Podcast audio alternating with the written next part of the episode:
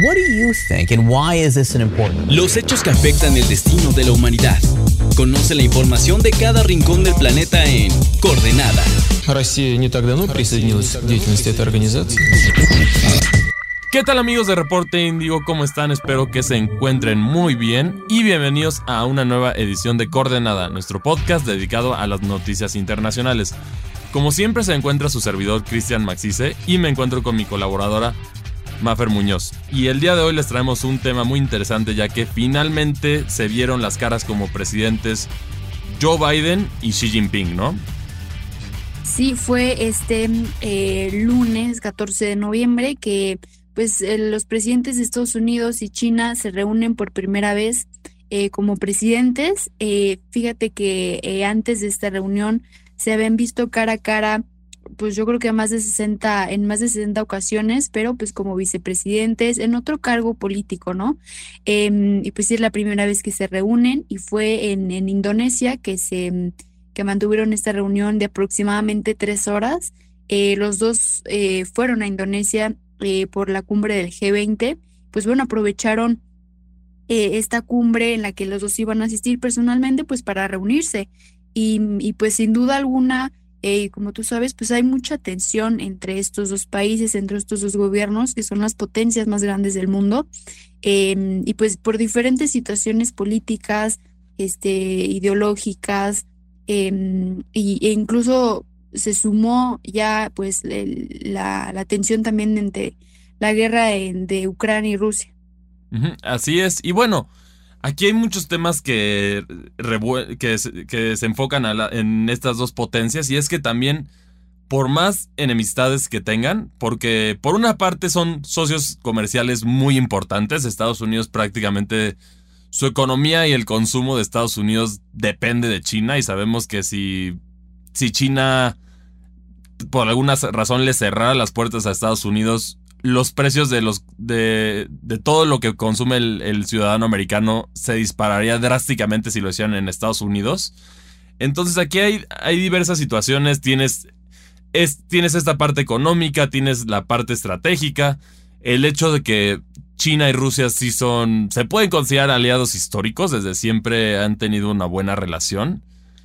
Y, y bueno, recientemente también hubo muchos conflictos justo entre entre China y Estados Unidos porque fue el caso de, de los, los temas que, que ahí tuvo Donald Trump justo con Xi Jinping, que se vieron las caras varias veces, se amenazó con ponerle embargos a China, castigarlo económicamente, entonces aquí empezó una gran una gran controversia. Y también aquí algo que vale la pena mencionar también es que Estados Unidos durante mucho tiempo ha tenido la hegemonía como la potencia mundial económica, militar en todo esto, pero por lo menos económicamente China cada vez está más cerca. Entonces eso es algo que puede preocuparle a Estados Unidos porque implica muchas cosas esto.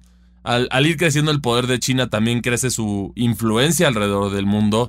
Tiene, tiene el poder de, de, convencer a más países para votar a, favor de decisiones que ellos estén interesados en las Naciones Unidas, tienen, tienen más poder, tienen, están generando mucha deuda alrededor del mundo que beneficia a China, específicamente tenemos casos de América Latina y África, que son los que más suenan con esto. Entonces este encuentro es muy interesante y bueno, ¿qué, qué se dio en esta, en el G20?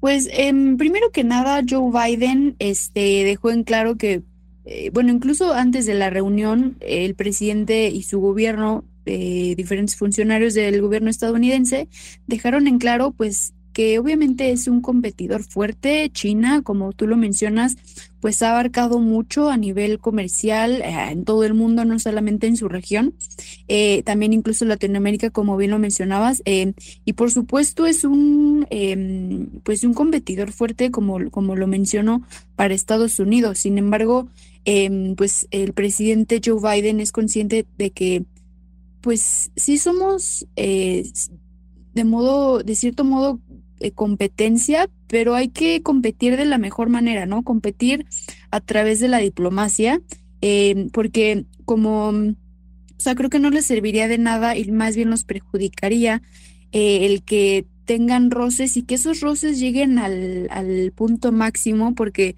pues perderían a sus primeros socios comerciales, como bien lo mencionabas. Eh, y pues justo después de esta reunión, el presidente Biden recalcó de nueva cuenta que em, pues iban a, eran eh, era competidor importante China, pero que sin duda iban a seguir trabajando juntos, porque como lo vuelvo a mencionar, si pierde eh, Estados Unidos a, China en, en, materia de comercio, pues es que se le irían muchísimas em, oportunidades económicas y yo creo que así como em, se iría también a la baja el, el, repunte que Estados Unidos también ha tenido en los últimos años.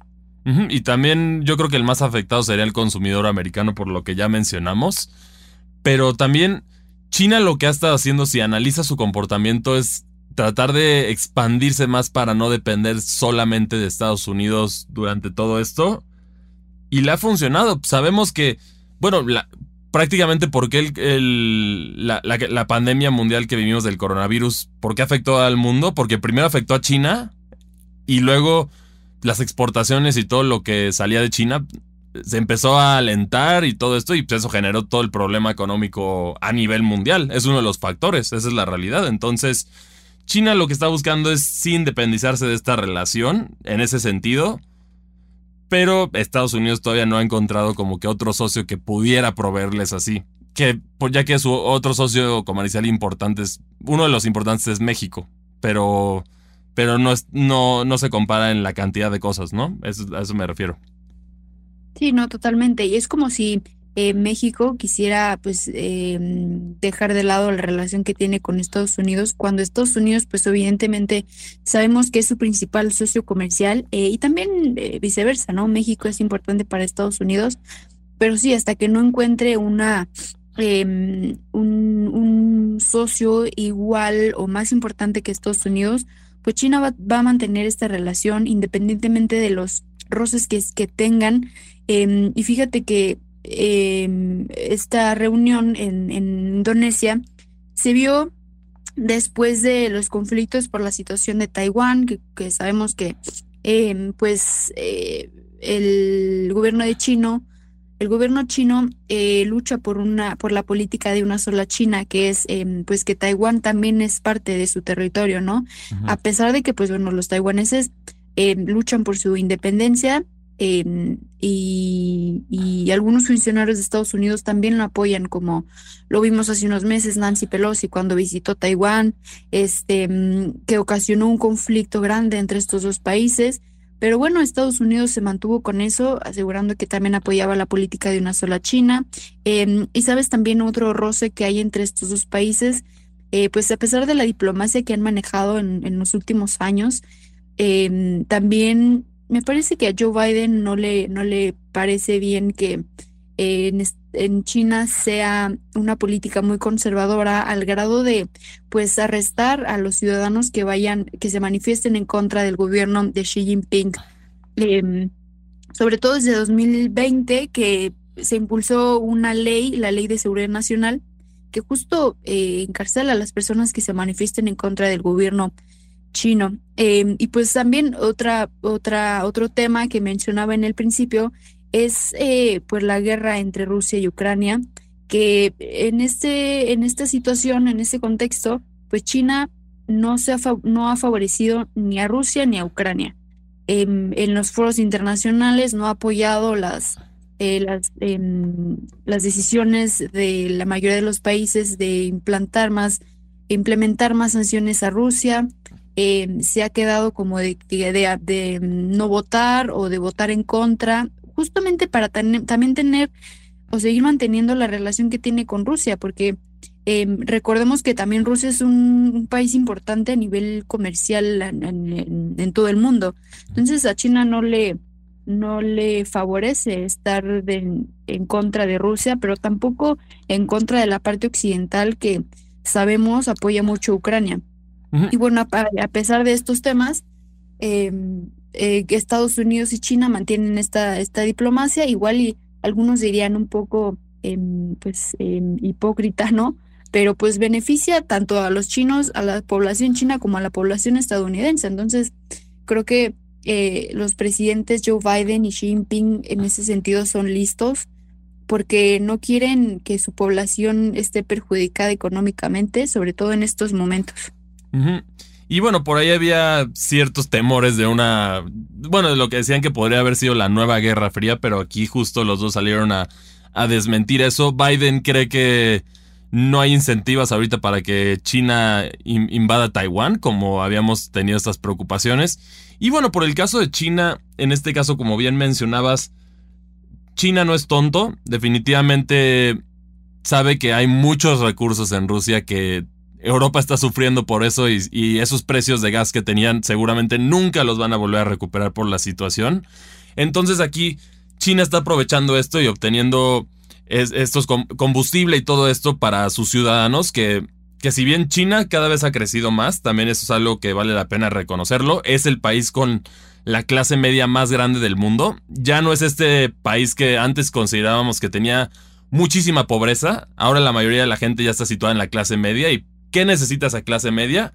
Consumo. Entonces aquí es donde entran estos países. Que China en muchas cosas, al industrializarse tanto, ya no tiene tampoco mucha tierra agraria, ya no tiene ese tipo de industrias. Entonces depende de otros países. Y bueno, esto, esto le ayuda a beneficio de los, justo de los ciudadanos chinos, que eh, es por eso que yo creo que China está haciendo, está haciendo bien la jugada en ese sentido. Igual que otro, bueno, otro miembro de la OTAN que también se ha mantenido muy separado de esto, es justo Turquía, que ha mantenido hasta cierto grado una neutralidad porque eh, ya vimos, ya vimos las, las consecuencias para los, los enemigos en esto. Rusia, Estados Unidos y los europeos están sufriendo económicamente, esa es la realidad. Entonces aquí es muy inteligente mantenerse en ese juego. Y, China básicamente aquí lo que está haciendo es creciendo, creciendo, creciendo. Yo creo que este eventualmente su, va a ser la potencia económica. Ya creo que ya es demasiado tarde por, por parte de Estados Unidos para poder evitarlo. Entonces aquí solamente se están adelantando más las cosas con, con este tipo de decisiones que a mi parecer por parte de Xi Jinping mantener esa neutralidad es lo, es lo correcto para el beneficio de los chinos. Claro, y yo creo que Em, pues sí, lo volvemos a repetir, es muy listo por parte del gobierno de China, em, porque, em, pues sí, a ver, eh, está, evidentemente el gobierno de China eh, se ha manifestado en contra de las violaciones a los derechos humanos en Ucrania y creo que la mayoría de los países. Pero vaya, eso no ha significado que esté apoyando 100% a Ucrania o que esté muy del lado de Ucrania y que con eso pues le mande este, ayuda armamentística, etcétera, como sí lo ha hecho eh, Occidente, principalmente Estados Unidos. Em, y hasta ahí yo creo que ha sido respetable porque em, pues eh, China pues sí, este, está apoyando de cierto modo a, los ucranianos, pero creo que también eh, China ha sido muy vigilada Em, en, ese sentido desde que empezó la invasión a Ucrania, porque también había este temor de que pasara lo mismo con Taiwán, ¿no? De que invadiera este, Taiwán y sucediera lo mismo que estamos viendo con, con Rusia y Ucrania. Y yo creo que también lo está analizando mucho Xi Jinping de todas las, de todas las represalias, sí, que podía recibir de la comunidad internacional si hace eso.